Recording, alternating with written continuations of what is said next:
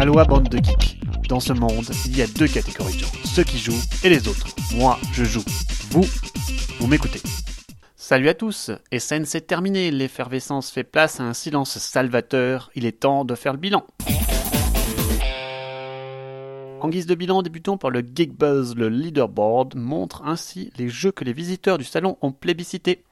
Ce classement fait la part belle aux outsiders et c'est bien agréable. Nous comptons au top 20 pas mal de jeux vachement attendus, mais surtout pas mal d'autres qu'on n'attendait pas forcément en tête du buzz du salon et c'est pour ça que Geek Buzz est très bien. Notons en particulier quelques outsiders. La présence de Four Gods, le jeu de construction de planètes frénétique de Christophe Bollinger, le cocktail de rapidité et de stratégie a séduit le public. Fable Fruit, le petit jeu de cartes de Friedman Frisse, se trouve devant la version carte de Power Grid, un beau doublé.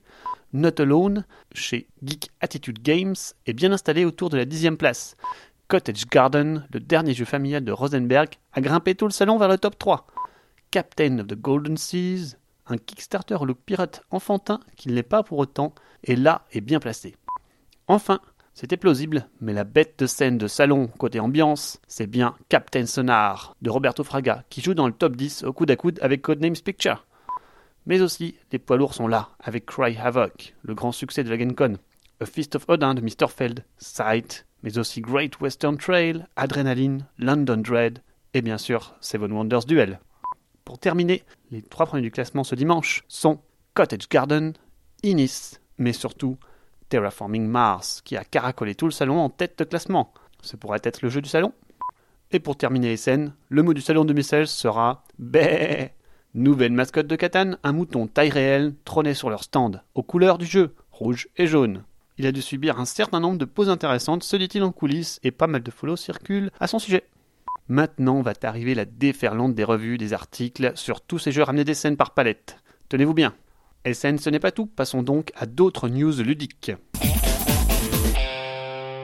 Côté pro, Ultra Pro continue sa vague d'acquisition après Ruby Mine, Stoneblade Games et Jolly Rogers, c'est au tour de Playroom Entertainment.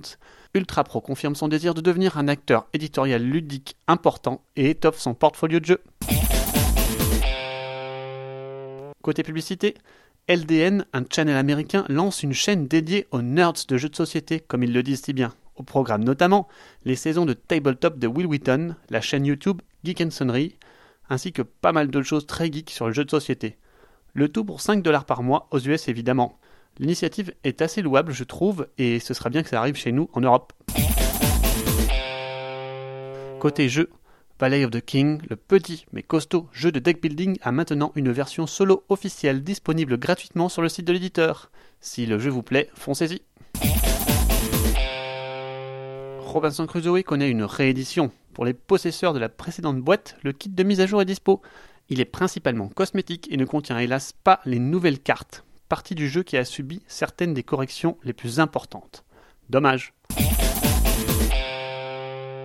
À ce propos, chez Portal Games, on profite des scènes pour annoncer les futures sorties 2017. Au programme, une extension pour le 51e état, la réédition de la première édition de l'extension pour Stronghold, mais surtout une extension, déjà, oui, pour Cry Havoc, le jeu plébiscité à la GameCon et encore cette année à Essen. Et le plus gros, ce sera, non pas First Martians que tout le monde attendait, mais plutôt un jeu dans une nouvelle licence de type 4X nommé Aliens Artifact. Ça promet. Passport Games va rééditer en anglais deux Splotter de Great Zimbabwe, mais aussi Indonesia, le premier d'ici la fin de l'année et le second début 2017. Une excellente nouvelle pour ces jeux au tirage intimiste. Avis aux amateurs de gros jeux.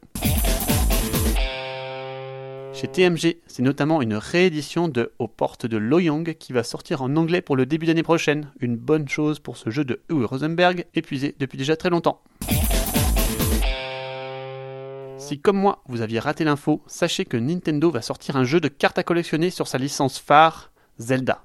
C'est prévu pour 2017, nous verrons bien comment le jeu va se positionner. En tout cas, l'aura de la licence devrait lui donner des ailes.